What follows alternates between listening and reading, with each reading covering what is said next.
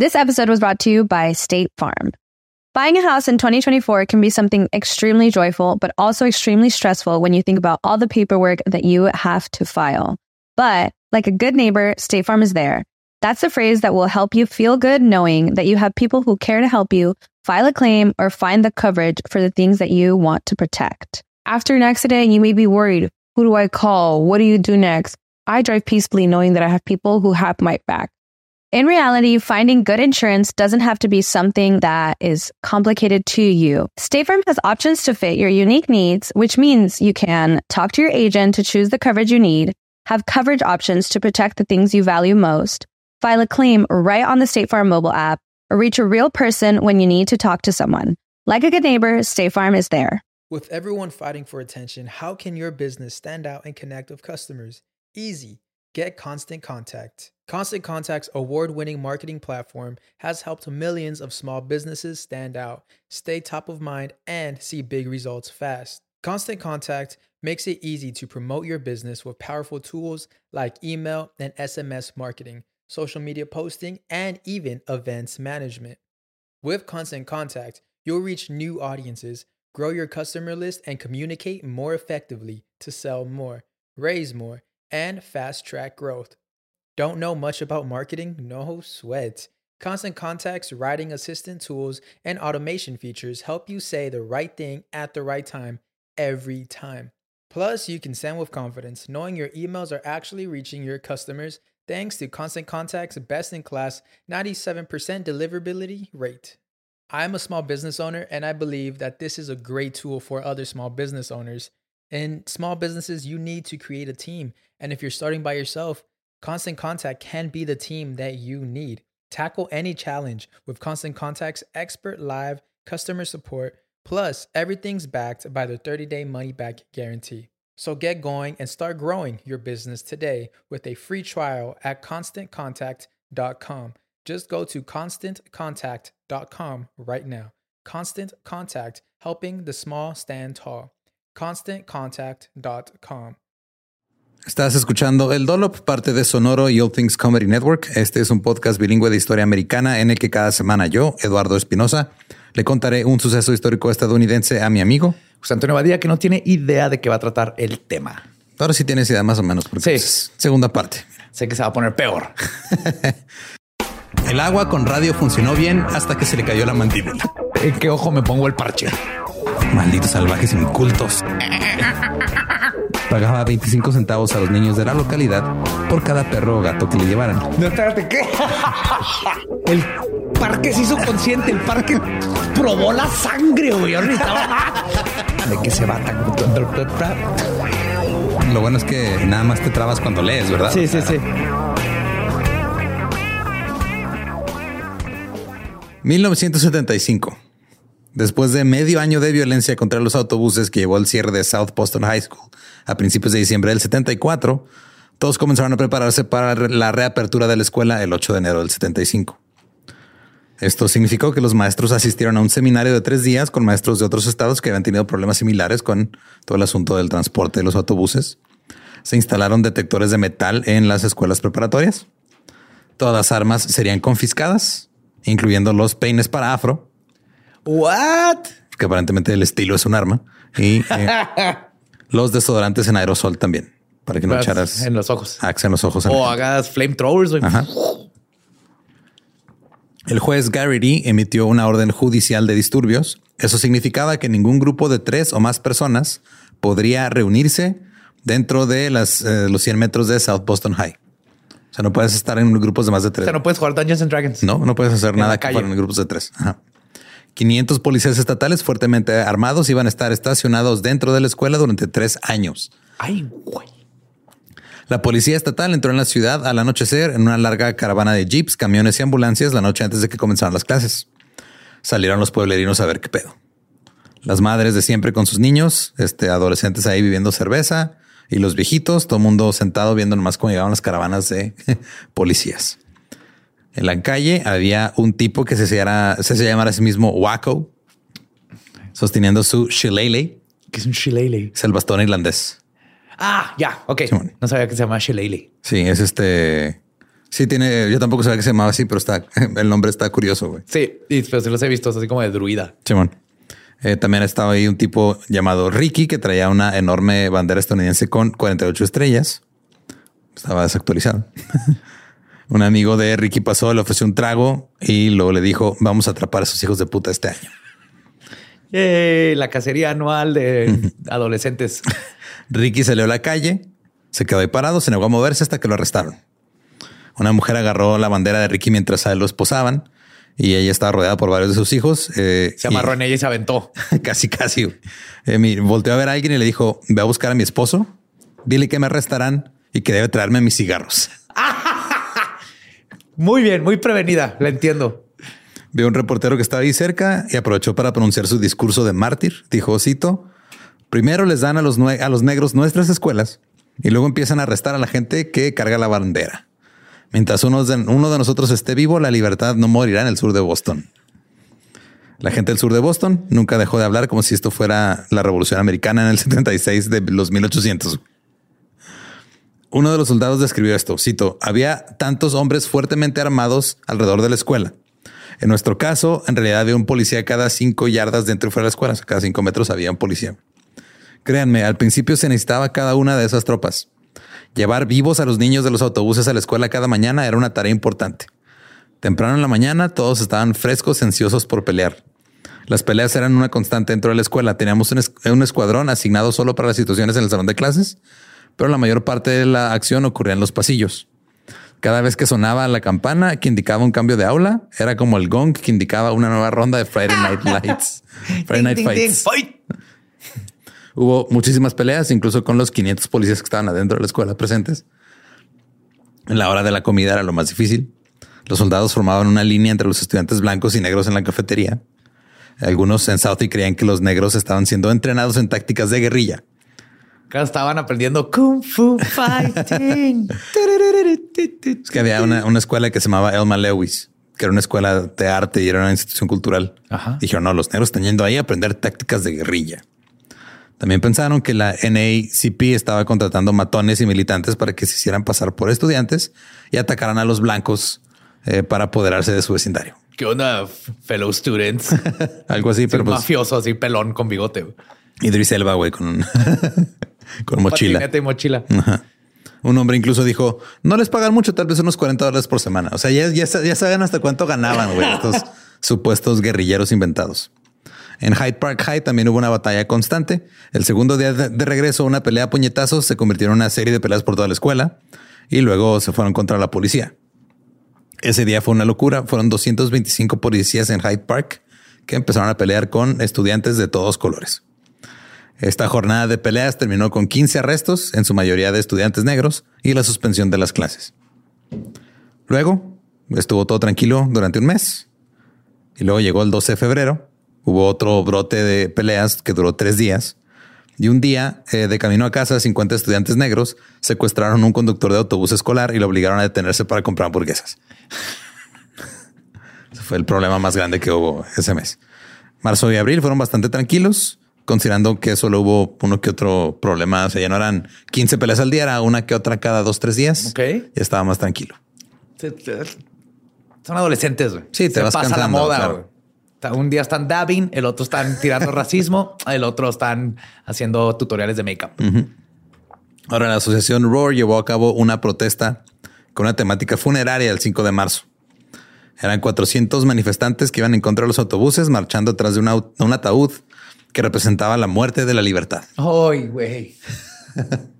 No, me que alguien de ahí tenía maestría en arte, güey. Claro que sí. Eh, estaban coreando Gary mató a la libertad. Al final fueron una recreación de la masacre de Boston y mientras eh, disparaban los eh, tiros en la masacre, en la eh, recreación, los 400 manifestantes se tiraron al suelo. Ay, mi vida.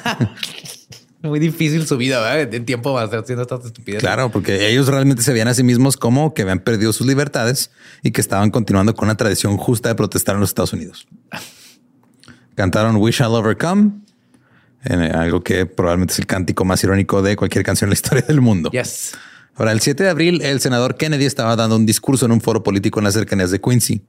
Llegaron los anti-buzzers y comenzaron a burlarse de él. nomás a, a estarse ahí Ya los corrieron insultando. una vez. Ya, ya les, ya les saben. Ahora las mujeres lo rodearon y comenzaron a picotearlo con pequeñitas banderas estadounidenses y miniaturas mientras él intentaba escapar del edificio. Pero cuando llegó a su auto descubrió que sus llantas estaban cortadas. La policía... Tengo que admitir que qué tiempos aquellos donde podías ar- este, navajear la llanta de un senador y no te pasaba nada. No terminabas en Guantánamo. Pero la, o sea, la imagen de un senador rodeado de señoras picándole con banderitas miniatura que compraron un crucero, güey. Eso se debería de hacer. güey. Eso sí debería ser legal, güey, todavía. O sea, lo- lo- Chingar a los senadores, no con violencia, así picarles, aventarles un pescado, este, muerto. ponerte a quemar chiles afuera y echarles el humo, güey. Eso, pues, eso estuvo bien Sí, chingón. Sí, eso sí es nuestro derecho. Em, cuando llegó a su auto, que vio que todo estaba eh, madreado, la policía lo escoltó a una estación de tren. La multitud lo siguió y luego arrojó piedras al tren cuando iba saliendo de la estación. El 3 de mayo, una organización nacional de izquierda llamada el Partido Laborista Progresista decidió realizar una marcha contra el racismo. Muchos eran de Nueva York. El plan era marchar directamente hacia la casa de Louis Day Hicks. Ellos, cito, llevaban garrotes o palos y bastones y muchas de las personas que se alineaban en las aceras a lo largo de la marcha estaban armadas con bats de béisbol, palos y muletas. Un hombre tenía una sección del marco de la cama de metal. Eso es lo que se llevó. Ajá, agarró su, no sé si desarmó la cama. Mi o- amor, ¿dónde, ¿dónde dejaste mis, mis este, madres esas de metal para putear gente? Ah, están en la lavandería. Maldita sea mi bat. Ah, se lo presté al vecino, me lo pidió en la mañana. Damn it. Me voy a llevar la, la cama. Sabes que nomás la parte de arriba, nomás la cabecera. Eventualmente, eh, el Partido Laborista Progresista eh, terminó atacando un grupo de 20 a 30 jóvenes del sur de Boston cerca del Bayside Mall con cinturones, bastones de madera y golpes de karate. Te digo, güey, everybody was kung fu fighting, güey. Sí sucedió. Ahora, sí, por sí, güey. O sea, la queja que tenían estas personas que estaban quejando de que estaban trayendo gente de fuera a su zona. eh, ahora llegan unos güeyes de Nueva York a protestar que ni siquiera viven aquí, güey. Y te empiezan a tirar patadas de karate. güey. Obviamente la respuesta fue inmediata. güey. Mil Southeast llegaron con bats de béisbol, palos de hockey cortados y rocas. Hicieron todo lo posible para irlos empujando hacia atrás. Pero no le ganas a chacos, katanas.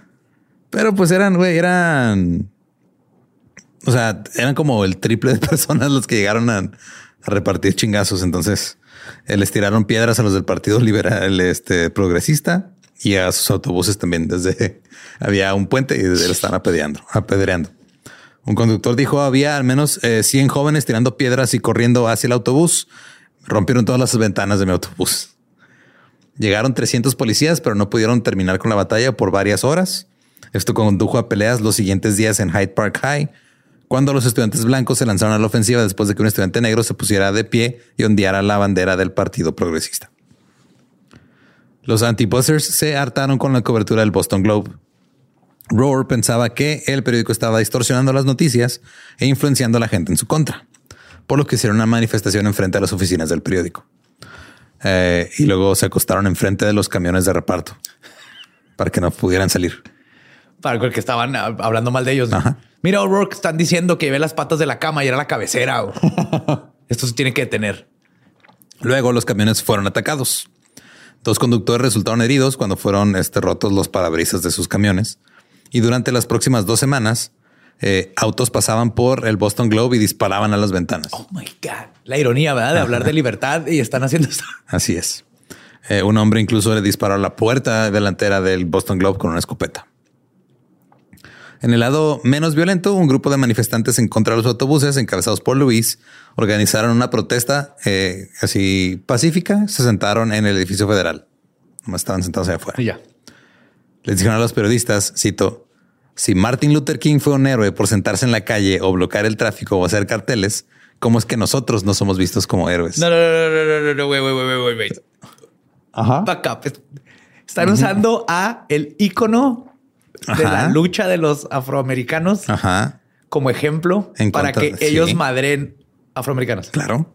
Una tradición que se sigue haciendo hasta ahorita en el Sí, 2022 sí. en los medios gringos. La, la derecha gringa, güey, no le encanta más que este, citar a Martin Luther King cada que pueden, güey. Ya no tiene sentido. La disonancia cognitiva es impresionante. Eh, luego vino el incidente de Carson Beach, Carson Beach estaba en el corazón del Boston blanco y cerca de un proyecto de viviendas. Casi no iban negros ahí porque tenían miedo que los atacaran. Pero luego llegaron seis vendedores de Biblias. Todos eran negros. Estaban visitando desde Carolina del Sur. Y el 27 de julio fueron a Carson Beach nomás para pasar el rato. güey. Ajá. Y para alejarse del calor. Ajá. Ellos no saben qué estaba pasando. güey. Fueron rodeados en minutos por hombres y mujeres blancos armados con tubos y palos. Los vendedores corrieron, tuvieron que dejar atrás su auto, el cual fue destrozado por... Hubieran los- aventado las Biblias para que se resbalara la gente. Así como, como el Mario Kart. Ajá. Como el platanito. Eh, otros los persiguieron y los atraparon, golpeándolos. Todos resultaron gravemente heridos. La comunidad negra estaba indignada y esta fue la última indicación de cómo los negros no podían viajar a las áreas blancas de la ciudad. La gente de Saudi dijo que esos seis tipos en realidad eran tipos malos que venían en busca de problemas. Ah, Vendiendo. Lo sabemos, tú sabes, güey. Traen una Biblia. Entonces ellos saben cómo están, así se disfrazan. ¿Y para qué me traen una Biblia si yo tengo seis? A ver, yo Que- tengo que seis Biblias. Sospechoso, Ajá, ¿no? que Que sospechoso. sospechoso. A mí alguien se robó la manguera de mi jardín. Seguro fue el vende Biblias. Ahora, Jim Kelly de la asociación Roar lo resumió, cito, siempre hemos dado la bienvenida a las personas de buen color en el sur de De Boston. buen color. Ajá. Pero no toleraremos a los negros radicales ni a los comunistas. Traen Biblia. Las personas de buen color son bienvenidas. wow. Así es. Eh, los líderes de la comunidad afroamericana de la ciudad decidieron responder con una marcha que terminaba con un picnic en Carson Beach. Las autoridades dijeron esto va a terminar mal. Hicieron todo lo posible por tratar de disuadirlos, pero ellos estaban decididos a seguir adelante con su marcha. El siguiente domingo, 800 policías estaban en Carson Beach con 2.000 manifestantes negros y 4.000 blancos furiosos listos para salir. La policía separaron una línea en la arena de la playa, Ajá. separando a los dos grupos. Los blancos arrojaron piedras y pedazos de madera sobre los policías para pegarle a los negros que estaban atrás de ellos. Los negros les arrojaron las cosas de vuelta. Fuera de la playa. alguien que aventara una pelota de voleibol. güey. Ya se hubiera- Y lo empezaron a jugar y todo, todo hubiera sido bonito. Faltó Kylie Jenner con una Pepsi, güey. Esa Sí, era la clave. era. Kylie Jenner con una Pepsi. No había nacido, güey. El mundo se perdió de eso. güey. Ajá. Eh, fuera de la playa, la lucha estuvo un poquito más intensa. Eh, los enfrentamientos duraron más de dos horas. Terminaron con 40 heridos, de los cuales 27 fueron policías. Uy. Los policías finalmente cerraron la playa e hicieron que todo el mundo se fuera. Los blancos del sur de Boston lo consideraron una victoria porque los negros nunca volvieron a la playa. Y pues esto no era como que el mejor augurio para el próximo año escolar. El año escolar 75-76 era la fase 2 del plan de integración del juez eh, Garrity. Se le asignó a John Coakley, que era un funcionario de la escuela, para que lo implementara. Mientras él estaba este, ahí batallando con sus planes, un- un reportero llegó a visitarlo y Coakley le dijo al reportero que la fase 2 solo traería más problemas. Eh, mientras miraba los mapas, se le salió decir, cito, los chinos. Todos quieren integrarse con los chinos. Dios sabe cómo solían llamarlos. O sea, porque ahora era, ah, te van a mandar a una escuela, pues mínimo que te manden con los chinos y no con los negros. Los chinos, nadie tiene problemas con los chinos. Hacen comida bien rica, Sí, güey, pero saben kung fu. El número de estudiantes que iban a ser transportados en autobús aumen- aumentó de 19 mil a 24 mil y se reorganizaron las tareas escolares para la mayoría de los, de los jóvenes. La gente odió este- esta fase más que la fase 1 y este, esto incluía a los maestros, el alcalde, el consejo municipal, el comité escolar y la asociación ROAR de gente blanca enojada. Esta vez se incluyó a Charlestown. Venían 1.200 estudiantes negros e hispanos. 848 Southeast iban a ir a Roxbury y South End. El alcalde White colocó mil policías, eh, 350 estatales y 250 policías en las escuelas, el triple de lo que fue en la fase 1. O sea, eran este, 1.600 policías en total. Eh, y había 1.600 miembros de la Guardia Estatal que se trasladaron a Southie. Se están moviendo casi un, un, una- un policía o un güey de la Guardia Nacional por, Por persona. Por, por persona, güey. Por su parte, Whitey Bulger y su, un amigo suyo lanzaron un cóctel Molotov por la ventana trasera de la casa de John F. Kennedy, De John F. Kennedy. donde nació John F. Kennedy. Ajá. Fueron a aventarle una, una bomba, una bomba Molotov. Todo porque pues, Edward Kennedy estaba apoyando la desegregación escolar. El incendio causó 30 mil dólares en daños y hizo que el sitio se cerrara por tres meses. Es lo peor que le ha pasado a los Kennedys. Eh, Nothing bad ever happens to the Kennedys. Los antibusters realizaron una manifestación la noche antes de que abrieran las escuelas el 7 de septiembre en City Hall Plaza. Se presentaron 10 mil bostonianos. Los líderes políticos dijeron que no debía haber violencia, pero presionaron por un boicot.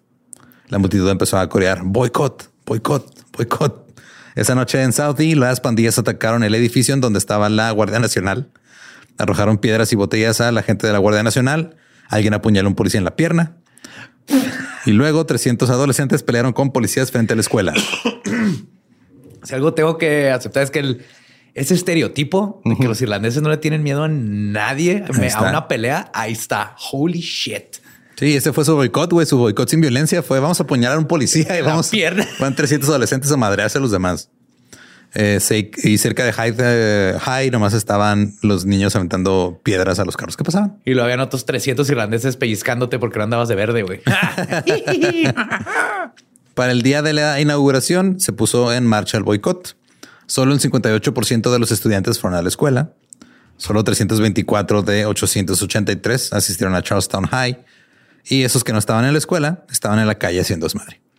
Estaban arrojándole piedras y botellas a los policías, volcaron algunas patrullas, prendieron fuego a los basureros y arrojaron piedras a los bomberos que iban a apagarlos.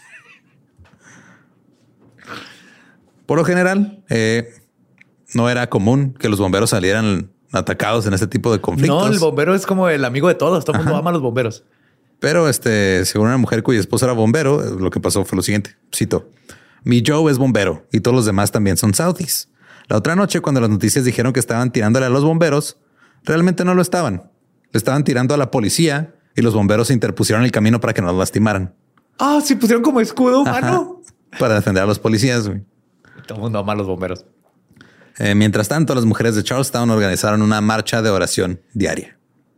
Se reunían frente a un proyecto de vivienda por la mañana. Escogieron a un adolescente llamado Duffy para que fuera su eh, líder de la oración. Mira, Tafi, con esta navaja vas a apuñalar en la pierna al próximo policía que veas. Yo creí que iba a Vamos rezar. No, no, no. A apuñalas en la pierna. Estamos rezando. que la navaja de O- Duffy O'Hanahan sea rápida y concisa en la pierna de un oficial. Amén.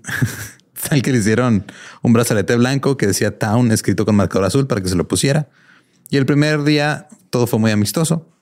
Eh, llegaron en la noche a su casa y pusieron a ver las noticias.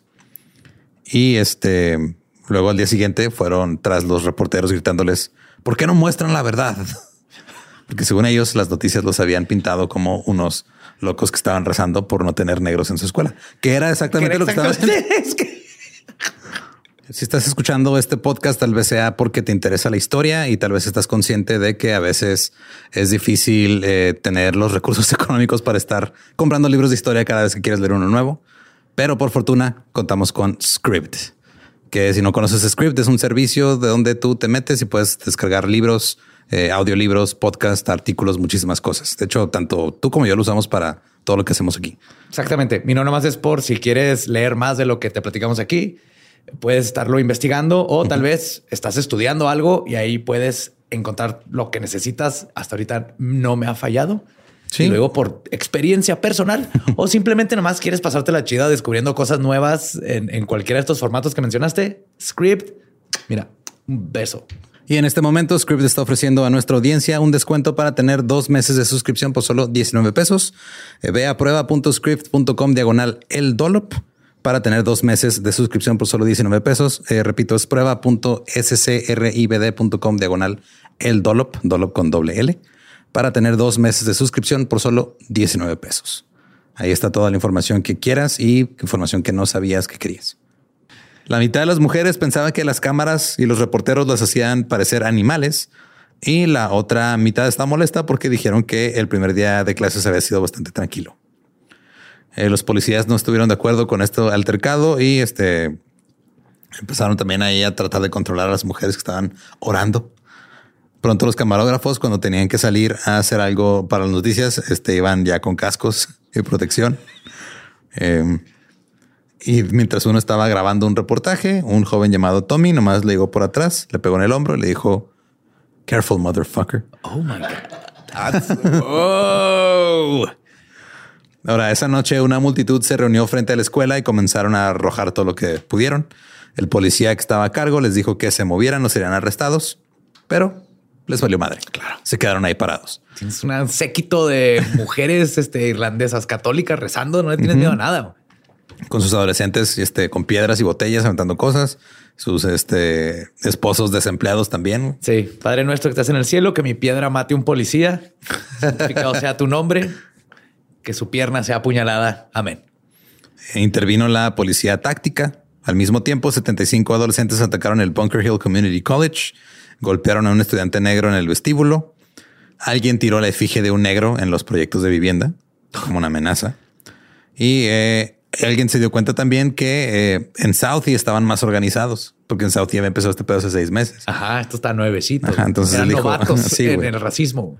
Eh, dijo, cito, Charleston no está organizado. En Southie estaban tendiendo cables a lo largo de la calle y tirando a los policías motociclistas. Tenían todo resuelto. Necesitamos esto aquí. Mad Max. Sí, güey. Y los, no los está- otros de, pues, allá ponen cables y todo. Aquí todavía no sabemos distinguir entre afroamericanos y latinos. O sea, ya, ya, ya los colores morenos, la verdad, todavía necesitamos más clases, ¿verdad? Para afinar nuestro racismo. Al día siguiente, una multitud de 300 marcharon por Bridge Hill volcando y quemando autos. Después de que se puso el sol, la escuela Warren Prescott fue incendiada.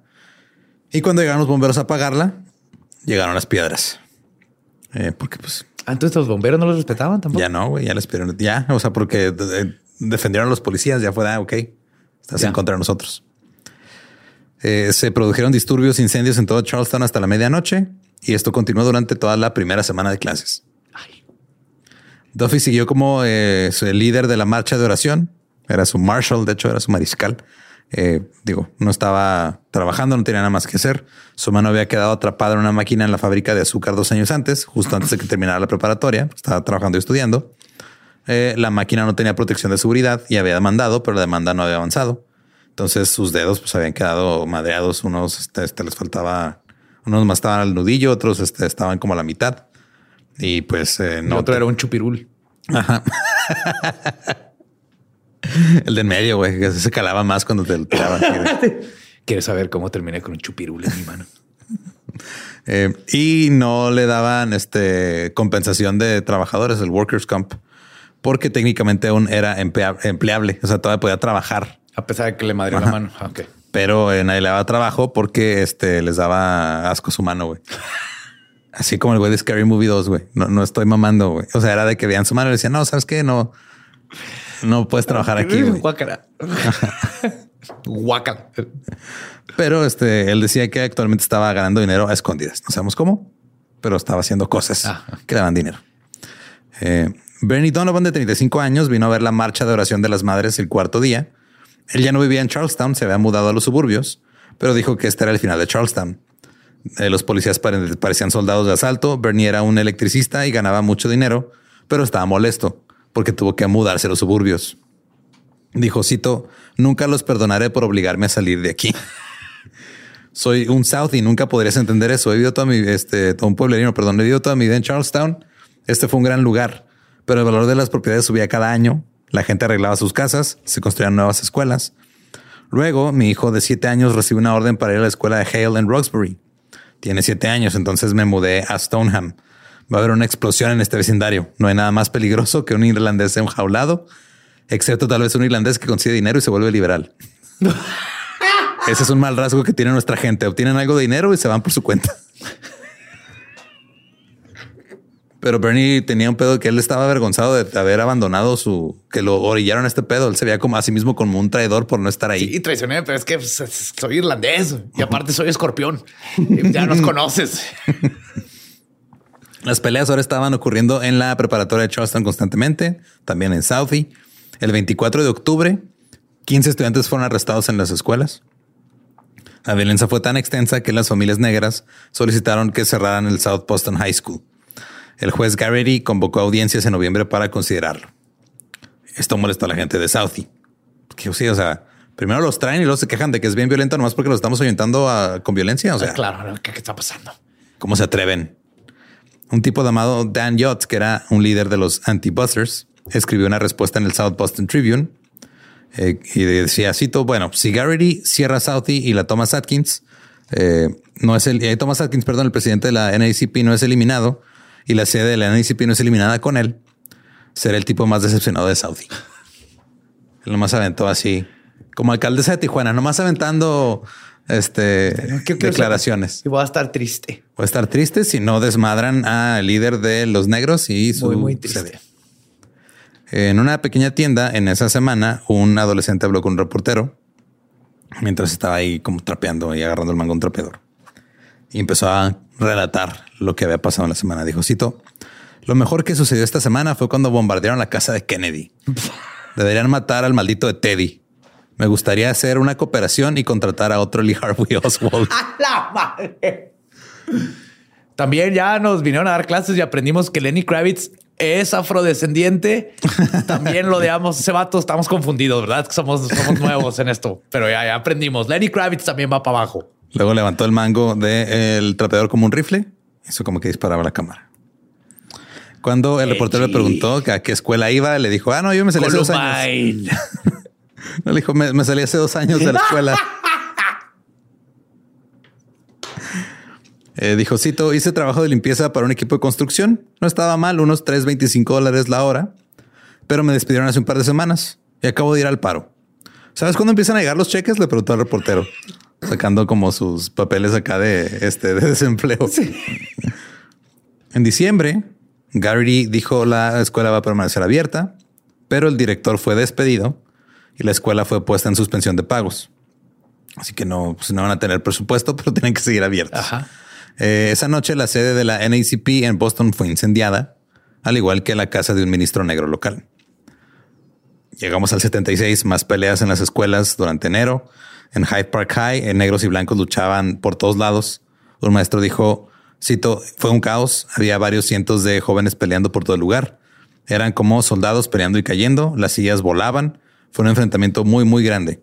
Vi a estudiantes blancos tratando de escapar, saltando por las ventanas. La policía llegó a tratar de calmar las cosas. El director dijo que era la peor pelea en la escuela desde que comenzó todo el asunto de los autobuses. Luego comenzó un disturbio en East Boston High. En- era una escuela que ni siquiera estaba involucrada en el pedo de los autobuses. Solo estaban molestos porque se supone que East Boston High se iba a convertir en una escuela imán el año siguiente. Ahora, Imán. Ajá. Un, un programa imán en una escuela pública generalmente es este un programa educativo que se enfoca en algo en específico, por ejemplo, artes o ciencias Ok. eh, o algún oficio como carreras técnicas o, o parte de eh, y una escuela imán en sí es donde todo el enfoque de la escuela es eso. Entonces ya no es como por distrito de que ah, te toca esta tienen escuela. que ir a esa escuela. No, no, más bien este abren para que cualquiera pueda ir a esa escuela. Ya. O sea, antes, si estás por distrito, como estaba esta, era de ah, todos los que viven aquí cerca de, de East Boston les toca ir a East Boston High. Pero ahora East Boston High se va a abrir a todo mundo porque va a haber programas educativos que no va a haber en las demás escuelas. Claro. Ya. Simón. Que no sé si lo explicaste, pero en Estados Unidos funciona por distrito, ¿no? O sea, Sí, sí. la escuela pública te toca la que esté en tu distrito. En teoría, en México también. En teoría. En teoría, la educación funciona. Pero sí, en teoría te toca la que, la que está más cercana y hay varias y, o sea, Sí, por lo general un distrito rico va a tener una escuela pública rica Ajá. y etcétera, etcétera. Ahora, eh, la multitud que era que estaba en contra del pro- el problema, perdón, el programa de la escuela Imán empezó a pelearse con la policía, arrojándoles trozos de hielo, volcando autos y tratando de bloquear el tráfico para que no pudieran entrar a un túnel que era el que sacaba todo el tráfico de ahí, de, de por la escuela. Un niño le dijo a un reportero: El juez Gary se ha llevado a nuestra escuela. ¿Qué esperas que hagamos? Se me llevó. Ajá, les quitó la escuela. Las peleas y los disturbios ya estaban muy normalizados, eran parte de la vida. Cuando un maestro nuevo llegaba a South y otro maestro le decía, te acostumbras a las peleas, güey. Te vuelves apático. Mira, güey, ahí te dejo el pepper spray, unos chacos suerte. Eh, está el, el caso de Ernest Coffey, que era un niño negro que viajaba en autobús desde Roxbury hasta el sur de Boston. Había estado en una pelea cuando un niño blanco le escupió en la cara en el pasillo. Terminó peleando contra cinco y prometió no volver. Le dijo un reportero, uh, o sea, Coffey le dijo a un reportero, no nos quieren ahí, nosotros tampoco queremos ir. Entonces, ¿por qué todos los políticos negros lo favorecen? Preguntó el reportero. Y el, el niño le respondió, porque ellos no tienen que subirse al autobús todos los días. Oh. Ah, los niños. Eh, el 15 de febrero los antibusters decidieron realizar una marcha del padre. Consiguieron un permiso para realizar un desfile. La idea era tener dos grupos separados de padres de familia que pasaran por Southie. Ajá. Luego se encontraran en Perkins Square y marcharan a South Boston High. O sea, iban a ir dos así desfilando, los iban a juntar y luego iban a ir, a, ir rumbo a la escuela. Eh, eran puros señores, güey. O sea, ese era el pedo. Sí, puro papá. Father's March. Cito, llevaban brazaletes de resistencia, bebían cerveza, llevaban palos de hockey recortados, se burlaban de la policía e incluso se burlaron de una monja que solo iba pasando por ahí. Usted, pinche monja, ¿qué está viendo? Síguele. También trajeron sus propios gases lacrimógenos, garrotes con clavos y estaban monitoreando las llamadas de radio de la policía. Tenían un cuartel general que dirigía a este ejército de padres con radios de onda corta y estaban listos para pelear con la policía. Ok, padres, este a la derecha va a venir el convoy y no olviden que ahorita en Lowe's está 50% el antifreeze porque ahí vienen ya las temporadas. Si me escucharon padres, excelente. Entonces, prepárense y eh, lubriquen sus bats. Eh, ahora los policías estaban confundidos hacia dónde iba realmente la marcha porque pues te digo, habían dos grupos. Así que eh, hicieron lo que pudieron para eh, bloquear a los manifestantes de que no llegaran demasiado cerca a la escuela. Esto provocó que los papás empezaran a atacar a los policías. Empezaron con lo de siempre, piedras, botellas. Lo clásico. Luego atravesaron la fila de policías y se encontraron con el otro grupo que también llegó a atacar a los policías. Ahí fue donde empezó el desmadre. Eh, cito, arrojaron a la policía piedras, pedazos de ladrillo y cemento. Muchos de los oficiales recogían los proyectiles y los arrojaban de vuelta. Pues, la policía lanzó gases lacrimógenos. La multitud se los devolvió. Los policías dijeron que era la multitud más agresiva que habían visto hasta la fecha. Tus pinches papás grandes están cabrones. traen, traen antifreeze. Un periódico informó, estos que compraban máscaras de gas también estaban en oferta. güey. El periódico informó, cito, los gases lacrimógenos llenaron las calles cerca de South Boston High y el área adquirió una apariencia de campo de batalla, ya que casi mil manifestantes se enfrentaron a filas de policías que iban a pie, a caballo y en motocicleta. El comisionado de policía dijo que la multitud estaba compuesta por delincuentes y matones. Sí. El uso de gases lacrimógenos fue una señal para la policía de que esto se estaba convirtiendo en algo mucho más peligroso. Y dijeron, cito, nuestras políticas de tolerancia han fracasado. Pues la verdad, sí. Odio estar de acuerdo con la policía, pero esto está saliendo de control. Muy cabrón. Desde hace como dos años se salió de control. Pero ahí en la, en la sede de los anti-buzzers, este día fue visto de otra manera. Flossie O'Keefe, sentada en un escritorio en el Centro de Información de South Boston, dijo, cito, estamos ganando. Nos mantenemos en las noticias. Las noticias tratan de hacernos parecer matones, pero no somos matones. No, no, nomás le rompemos los cráneos, eh, apuñalamos la, pi- la pierna, güey. ¿Quién se ha Una pierna, una Es una pierna. Tiene dos, aunque pierda la pierna. Pueden llamarnos como quieran, no vamos a tolerar esto. La gente está harta. Hasta ahora, la gente aquí ha sido muy moderada. Ay, güey, no los quiero ver enojados.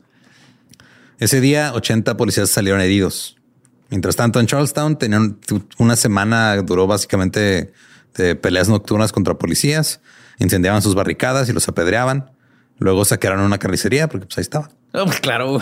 Te da hambre, güey. Pues, Es que de ¿qué ahí tienes la carnita. Sí, ya asada, prendiste la barricada, güey, pues nomás pones ahí La este, chuleta del 9 y todo. Agarras el, el- la macana del policía, güey, le haces la, la filas, ahí clavas la chuleta, güey. Pum. Encima del fuego. Kebab.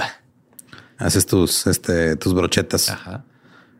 Las cosas estaban desmoronando un poquito ahí en Charlestown, eh, porque los grupos de anti-buzzers ahí se estaban fracturando entre los que eran pro violencia y los que eran anti violencia. El grupo Roar de Charleston se hacía llamar este Powder Keg o barril de dinamita de, de pólvora. Peg Smith era parte de ese grupo, estaba en contra de la violencia. Su hijo había salido un día de Charlestown con eh, sangre chorreando la nariz y esto la preocupó, obviamente. Escribió en el Charleston Patriot contra la violencia. Culpó a los adultos co- cobardes que empujaban a los niños a pelear y hacer alboroto y desmadre. Otra mamá, Mary Lassuer, estaba a favor de la violencia y ella escribió en el periódico: Nosotros perdimos en las encuestas y perdimos en los tribunales. ¿Qué queda? ¿Poner a nuestros hijos en autobús o obedecer la ley que está completamente mal? Otro líder, Tom Johnson de Powder Cake, dijo: Cito, no tengo miedo de lanzar un puñetazo a alguien que me está lanzando un puñetazo. Es que no sabemos qué hacer. O sea, ¿qué quieren? ¿Que seamos empáticos? ¿Que, que, que- que tratemos a los demás como si fueran seres humanos? ¿Qué nos están pidiendo? O sea, Pidan- Véanse, véanse. Tom Johnson dijo también, soy el toro de Powder Cake. No me gusta marchar con permiso. Estoy a favor de la desobediencia civil. Si recibes un golpe en la cabeza, vaya cosa. He sido arrestado cinco veces desde que empezamos. Soy el miembro más violento del Powder Cake. Y estaba orgulloso. Sí. Se lo está diciendo a la, Exactamente. a la prensa. Y estas personas votan. Claro. Eh, tal vez no estaban observando lo que le estaba pasando a Charlestown. El LA Times reportó, cito, la mayoría de las luces de las calles a lo largo de Bunker Hill Street en Charlestown están rotas, destrozadas hace mucho tiempo por rocas o por pistolas de perdigones. Incluso las que quedaron intactas ahora permanecen oscuras. La única luz proviene de las ventanas a lo largo de la calle, eh, los faros delanteros de los autos y los incendios de los botes de basura y aceite cuyas llamas proyectan un reflejo espeluznante en el pavimento mojado. Calle arriba, alguien ha abierto un hidrante, el agua corre profundamente en las canaletas y retrocede en el desagüe pluvial colina abajo. En la luz intermitente y parpadeante es difícil ver otra cosa que no sean siluetas y sombras, pero los jóvenes están ahí esta noche, como siempre, corriendo de puerta en puerta, de callejón en callejón, de oscuridad en oscuridad, indicándose unos a otros que corran porque viene la policía. Ver la violencia aclamada públicamente por tipos como Tom Johnson comenzó a afectarle al movimiento un poco. Eh, pocos sabían, pero Louis Day Hicks, la que empezó con todo este desmadre, Ajá. había estado tratando de detener la violencia durante un tiempo, convirtiéndose en una soplona. Se volteó Snitch. Ajá. Ahora, ella estaba informando al alcalde White de todo lo que estaba haciendo la asociación esta de Roar. Y al mismo tiempo, el alcalde White le estaba dando a la gente de Luis oportunidades públicas en el, en el gobierno para que Ajá. fueran estableciéndose ya más este como Más parte del sistema. Pero había una líder de Roar llamada Elvira Paladino. Su apodo era Pixie y era pro violencia. Ella desafió el liderazgo de Luis en Roar y como era tan disruptiva, eh, la corrieron de ahí. Entonces hizo su propio, su propio eh, grupo de Roar llamado Roar United. Roar United. Ajá. Quiero ver el Tinder de Pixie. Me encantan los brunch, las mimosas y la violencia. Y el grupo original de Roar era, era Roar Inc. Y ya el, todo el desmadre de los antibusters estaba partido a la mitad. Roar Inc. que no querían violencia. Roar United que sí quería violencia. Glory, glory, Roar United. Pero la gente violenta claramente podía causar mucho daño. El LA Times eh, se puso a describir una escena. Cito. Dora Atkinson se encuentra en la oscuridad en Charlestown mirando hacia el techo de un complejo de viviendas. Tres policías con casco y garrotes en la mano la observan desde el borde del techo. Dora, de unos 45 años y abuela, se lleva la mano a la cabeza. Creo que alguien me arrojó una piedra, dice. Creo que la policía me tiró una piedra. Los niños a su alrededor, aproximadamente una docena con edades entre los 11 y 15 años, levantaron la vista y comenzaron a gritar obscenidades. La señora sonríe y luego grita una serie de palabras que no se pueden imprimir en la mayoría de los periódicos. Y la señora Atkinson sale todas las noches que algo está pasando. Cuando un sargento de policía se les acerca, los niños la rodean y, la, y llaman a su mamá. Sus propios hijos son adultos y no andan en la calle. Eh, creo que uno de esos policías me arrojó una piedra, le dijo la señora Atkinson al sargento. Solo estoy tratando de encontrar a mis hijos y alguien me arrojó una piedra. alguien, alguien, no sé dónde. El sargento la mira y le dice, ¿por qué no se lleva a sus hijos y se va a casa, señora? Dora Atkinson no se mueve. O sea, ya era... la Qué señora- frustración, güey. Qué frustración como policía. O sea, sabes que la señora está ahí todas las noches haciéndola de pedo y luego este, le pides que se vaya y dice, no, no, es que ustedes fueron. Yo no hice nada. Ustedes me aventaron una piedra. Sí, sí, yo estoy aquí tranquila. Güey, esta es la, la, revolución de Karens más grande que se ha visto. Luego llegó el 5 de abril del 76, el día que sellaría el destino de los anti-buzzers y la reputación de la ciudad de Boston. Los estudiantes de South Boston y Charleston fueron a una cámara del Consejo de la ciudad para protestar contra los autobuses. Hicieron sus declaraciones, luego se fueron y marcharon por la plaza. En ese momento, Theodore Landsmark, un hombre negro, director ejecutivo de la Asociación de Contratistas de Boston, iba camino a una reunión y pasó directamente por el grupo. El alcalde y otros empezaron a ver todo esto desde su oficina sin poder intervenir. El primer golpe lo cambió todo. El estudiante de Southie, Joseph Rakes, llevaba una bandera estadounidense en un asta. Golpeó a Landsmark en el torso con esta bandera. Un fotógrafo del Boston Herald estaba ahí, tomó fotos del momento y de la paliza que siguió. La foto que lo cambió todo es una foto en la que se ve un hombre negro que parece estar a punto de ser atravesado por la bandera estadounidense. Oh, fuck, poesía visual. Se ganó un Pulitzer por ella. Sí. Esta foto, güey. Y el destino de Boston como una ciudad racista quedó sellado por décadas. Lance Mark dijo, cito, terminé en Boston con alguien tratando de matarme con la bandera estadounidense. La comunidad eh, negra dijo que no estaban siquiera segu- seguros en el ayuntamiento. Un representante estatal pidió una investigación inmediata sobre los políticos y los líderes que alimentaban la violencia. Y un ministro dijo, las calles de Boston no son seguras para la gente de color, nos han declarado la guerra. Los líderes este, tuvieron una respuesta diferente, los líderes blancos. Luis dijo, cito, tengo mucho miedo de las consecuencias que se avecinan.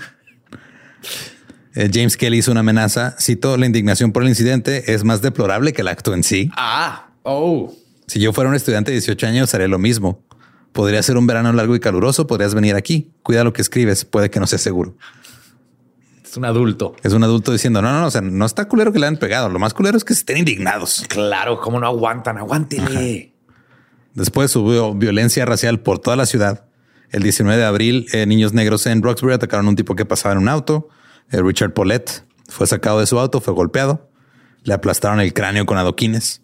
Cuando llegó la policía, estaba rodeado por 100 personas que coreaban déjenlo morir. Paulette entró en coma, nunca se recuperó y murió unos meses después. Oh, fuck.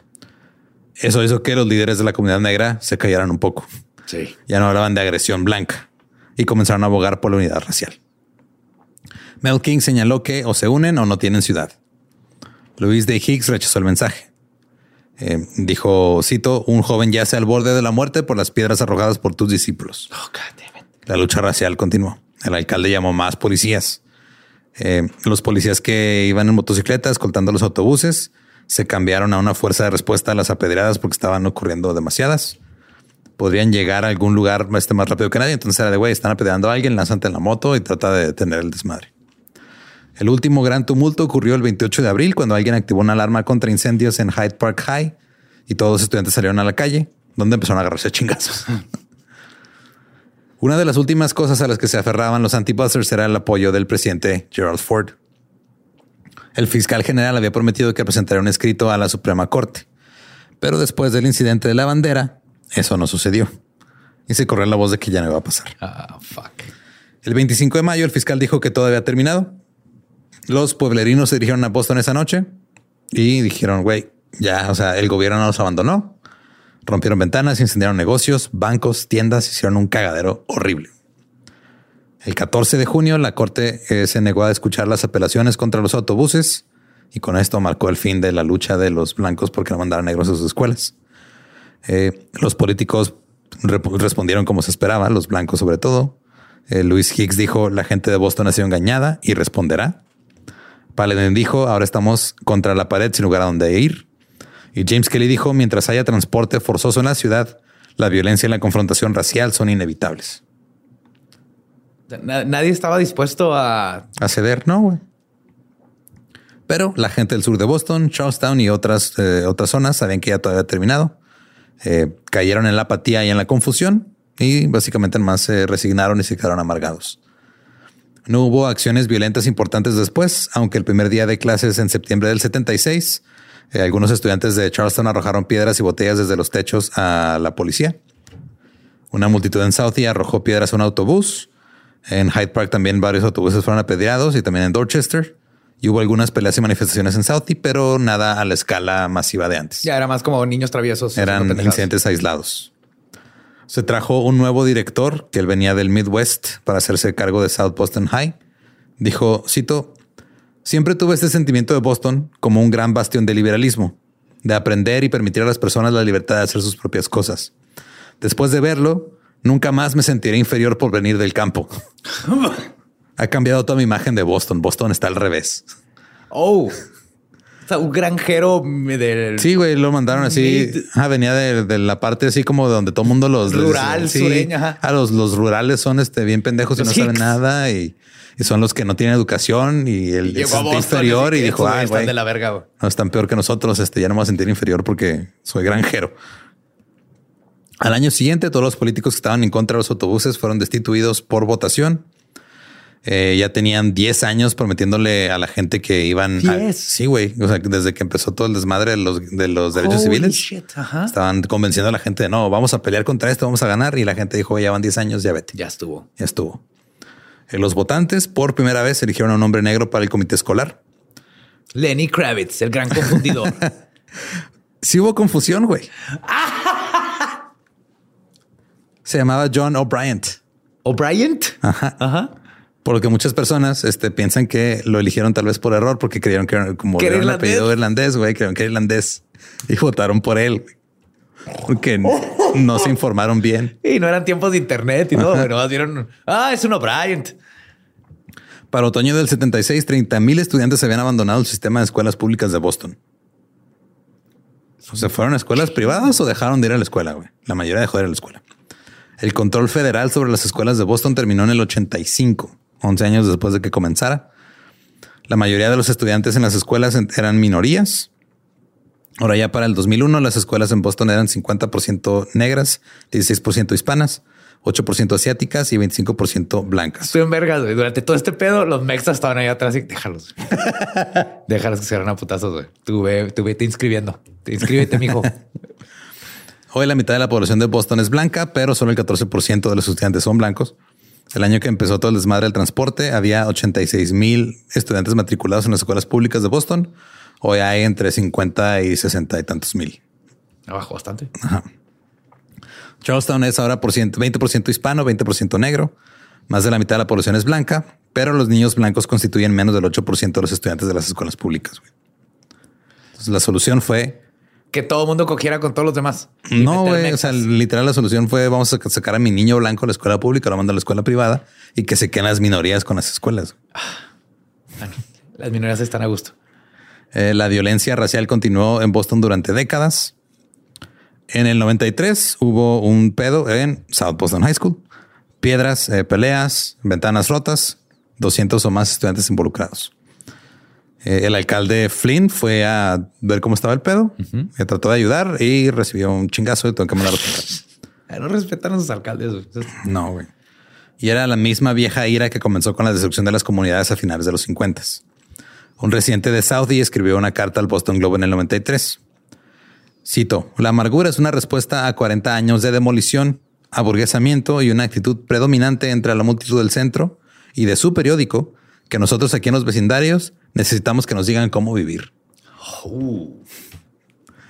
Ahora, eh, en el 2016, Boston se clasificó como la ciudad más desigual de los Estados Unidos. ¿Qué? Sí, el pedo con Boston es de que es la, o sea, si ves Ricos, los- ricos, pobres, pobres. Sí, güey, y, y de hecho muchas personas dicen que cuando vas a Boston parece que esconden a, a las minorías en otras áreas de la ciudad como muy específicas, o sea, como que sigue, sigue siendo un pedo muy dividido, súper segregado.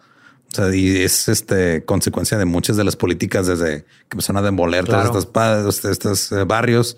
Se hizo todo el cagadero con Que eran los barrios súper ricos que ajá. no tiene acceso que nadie más. Eh, las personas agraviadas obviamente pues cometían actos ilícitos eh, y todo el pedo de cuando llegas y desmadras vecindarios y desmadras todo esto, pues, la ira lleva a las personas a actuar de maneras pues lamentables. Eh, en el 2020, el entonces alcalde de Boston, Martin Walsh, declaró el racismo como una crisis de salud pública en Boston. ¿Qué? Así de cabrón. Oh, shit. No me sabía esto de Boston. Sí, son... Tienen pedos. Han Sabía que eran irlandeses, peleoneros y acá. Han ido acá mejorando en algunas cosas, güey. Este, por ejemplo, la alcaldesa ahorita que, que está en Boston es la primera este, alcaldesa eh, as- asiática americana que eligen. Trae ahí algunas cosas como progresistas y todo, pero todo sigue muy arraigado. Irónico del lugar donde empezó la independencia de los Estados Unidos, ¿no? Así es. Ted Landsmark, el hombre que fue casi asesinado con la bandera, declaró en el 2020 después de que hicieron por la bandera. Ajá, que después de que dijera esto, Martin Walsh dijo, cito, para él hacer esta declaración es un reconocimiento de una verdad que la gente de esta ciudad y esta región ha necesitado abordar de manera proactiva durante muchas décadas. Ya no se trata solo de hablar.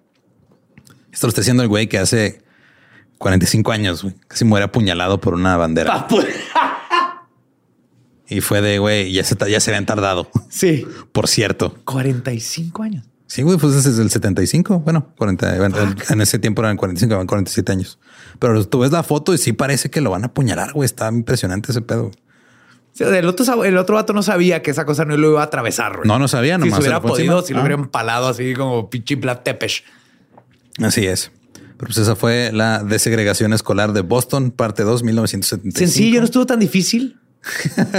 Nomás fueron dos episodios Nomás, todo, todo bien. y güey. todavía sigue de la verga, güey. Ajá. ¿Ves? No está tan cabrón. No, cambiar todo- que, la, todo- que la gente deje de odiarse por el color de su piel. No, eso se arregla en 90 minutos y- Ajá. y ya. Y un Lenny Kravitz. Claro. Si quieres escuchar el episodio en inglés, es el episodio 229 de The Dollop, Boston Buzzing 1975. Eh, recuerden que a nosotros nos pueden encontrar en todos lados como arroba el Dollop y a mí como ningún Eduardo. Ahí me encuentra como Elba Diablo. Y si no conocen su historia, van a seguir condenados a seguir separando a la gente por color. O tratando de empalarlos en una bandera. ¿Estás listo para convertir tus mejores ideas en un negocio en línea exitoso? Te presentamos Shopify. Tal vez no lo sabías, pero nuestro podcast More Than Mamis es un negocio y lo empezamos por supuesto para desahogarnos y hablar sobre la maternidad, no para convertirnos en expertas de ventas y del e-commerce. Así que sí, necesitábamos ayuda para vender nuestro merch y poner en marcha nuestra tienda. ¿Y cómo suena con Shopify? Llega otra venta. Shopify es la plataforma de comercio que está revolucionando millones de negocios en todo el mundo. Ya seas un emprendedor desde tu casa o desde donde sea, Shopify es la única herramienta que necesitas para iniciar, administrar y hacer crecer tu negocio sin dificultades. Con Shopify puedo gestionar pedidos, envíos y pagos desde cualquier lugar, brindándote toda la información y estadísticas de tus ventas al detalle. Regístrate para un periodo de prueba con tan solo un dólar al mes en shopify.com barra sonoro, todo en minúsculas. Ve a shopify.com barra sonoro para llevar tu negocio al siguiente nivel. Shopify.com barra sonoro. ¿Estás listo para convertir tus mejores ideas en un negocio en línea exitoso? Te presentamos Shopify. Tal vez no lo sabías, pero nuestro podcast More Than Mamis es un negocio y lo empezamos por supuesto para desahogarnos y hablar sobre la maternidad, no para convertirnos en expertas de ventas y del e-commerce. Así que sí, necesitábamos ayuda para vender nuestro merch y poner en marcha nuestra tienda. ¿Y cómo suena con Shopify? Llega otra venta. Shopify es la plataforma de comercio que está revolucionando millones de negocios en todo el mundo. Ya seas un emprendedor desde tu casa o desde donde sea, Shopify es la única herramienta que necesitas para iniciar, administrar y hacer crecer tu negocio sin dificultades. Con Shopify puedo gestionar pedidos, envíos y pagos desde cualquier lugar, brindándote toda la información y estadísticas de tus ventas al detalle. Regístrate para un periodo de prueba con tan solo un dólar al mes en shopify.com barra sonoro, todo en Ve a shopify.com barra sonoro para llevar tu negocio al siguiente nivel. Shopify.com barra sonoro.